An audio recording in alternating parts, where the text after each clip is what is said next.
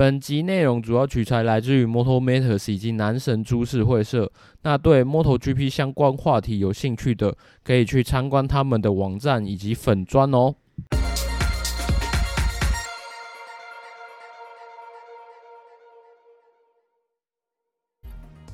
嗨，大家好，我是摩托笔记二号编小峰。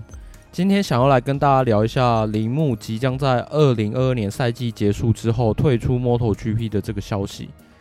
那在五月十二号呢，铃木的官方网站发布了一则声明，表示呢，他正在跟 Donna 商谈二零二二年赛季结束之后退出 MotoGP 赛事的一些相关的事宜。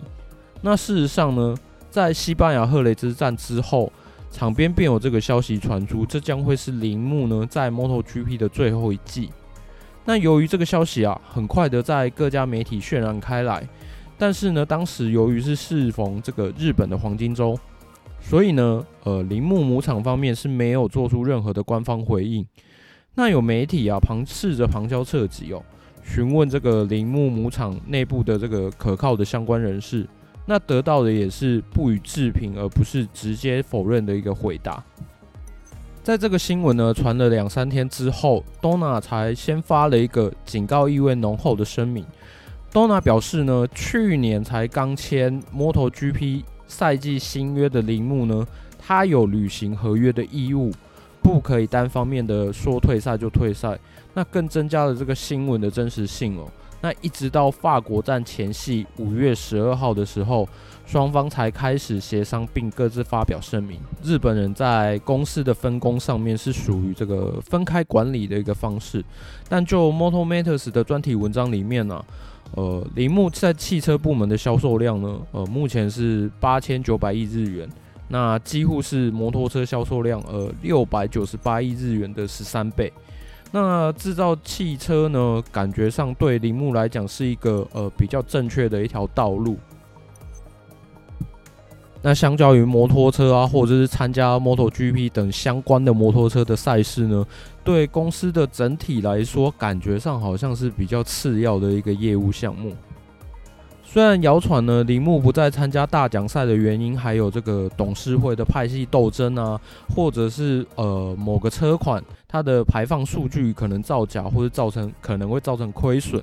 但我想呢，铃木可能就只是想呃停止这一部分的花费。好好的整顿这个汽车部分的一些计划，如此而已。毕竟啊，就男神株式会社他们提供的一个数据哦，铃木退出 MotoGP 要支付给 Dona 的违约金只有两千万欧元。那一般呢、啊，MotoGP 车队一年的花费啊，就要到四五千万的欧元，感觉上是一个还蛮划算的一个动作。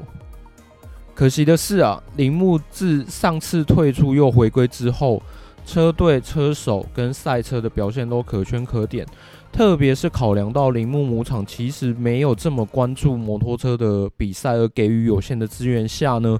铃木在 MotoGP 这个车队在这个赛季啊，不管是车队或者是车手的冠军积分排行榜，都是一个有力的竞争者的状况之下，这一点算是非常不容易。目前呢，这个状况呢，也让人联想到二零零八年哦，当时这个金融危机啊，Nicky Hayden 呢。呃，取下了二零零六年的世界冠军。那 MotoGP 呢，用的是八百 CC 的赛车。那各家车厂啊，正展开这个电控大战呢、啊，成本不断的叠加，而且逐渐失控。川崎呢，首先推出大奖赛。这一间车厂啊，每年花费了六千万的欧元哦。John Hopkins，他的排名呢，仅仅只有十六名。那另一位车手呢，呃，相信台湾的。呃，车迷们应该都还蛮熟悉的，Anthony West，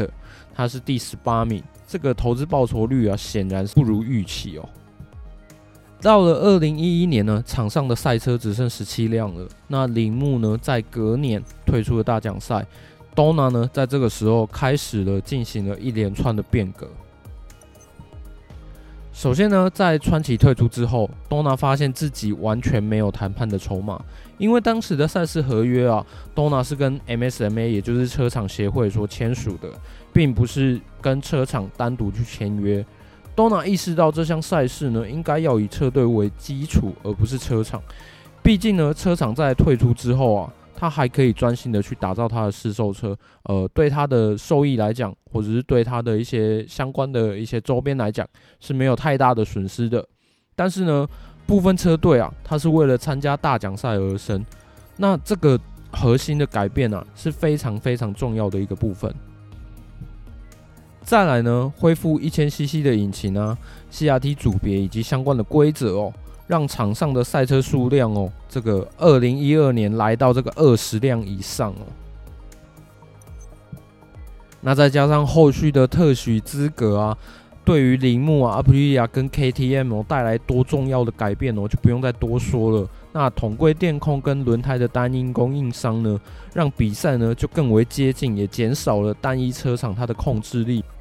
好，那在二零一六年哦，多纳又在这个车厂供应赛车的金额上面做了一些调整跟补助哦，放松了这个车厂对于车队的控制，使他们呢呃更有跟车厂谈判的一个筹码。那在呃谈判呃没有达到共识的状况下，他们也可以更容易的去更换这个车厂哦。像 Tech 三，它就是第一支实现这个呃规则的一个车队啊。他们在二零一九年的赛季呢，改用了 KTM，而让这个国有 SRT 车队可以呃接管他们原本在三叶的这个位置。那然而最最最最重要的，前面提到都是规则的部分，最重要的是呢。Dorna 停止了跟这个 MSMA 集体的这个合约的谈判呢、而是跟这个每一间车厂他们单独去签约。从现在开始呢，Dorna 不是在不再只是一份合约而已，而是有六份的合约，每一间车厂都有一份。这也让 Dorna 在面对像今年铃木喊着要退出的这个状况之下，可以有更多的谈判筹码。那么我们接下来的 MotoGP 他们可能会怎么发展呢？其实最有可能的一个状况啊，就是车队呃，不管是 Moto Two 或是 Moto3 的，那它有可能向上扩充，往这个 MotoGP 这个级别去扩充，或者是呢，呃，它就像 VR46 车队一样，它可能会放弃一个级别，集中一些资源哦，来到 MotoGP 建立一个新的车队。那众所周知的，像 Aspire 啊、Pons 啊，或者是 Leopard Racing 啊，他们其实哦对 MotoGP 这个级别啊都非常的有兴趣哦。好，有车队要进来哦，那谁来供应这个赛车呢？其实哦，Aprilia 一直都对这个卫星车队啊有非常浓厚的兴趣啊。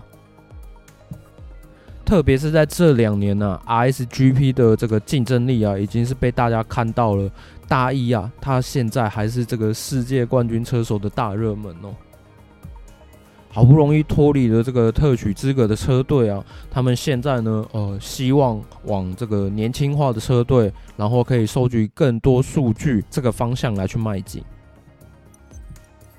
好，对于铃木车队呢，在今年或者是这几年的亮眼表现呢，呃，铃木的母厂呢，可能没有办法呃认同这样子的投资是有效益的，可能我们这些局外人会感到非常的难以理解。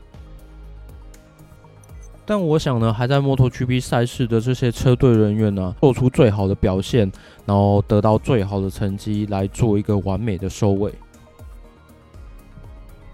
我是摩托笔记二号编小峰。如果你喜欢这一集的内容的话，请在 Podcast 的帮我们 Donate 一下，或者是 YouTube 平台呢帮我们订阅、按赞、加分享，感谢大家。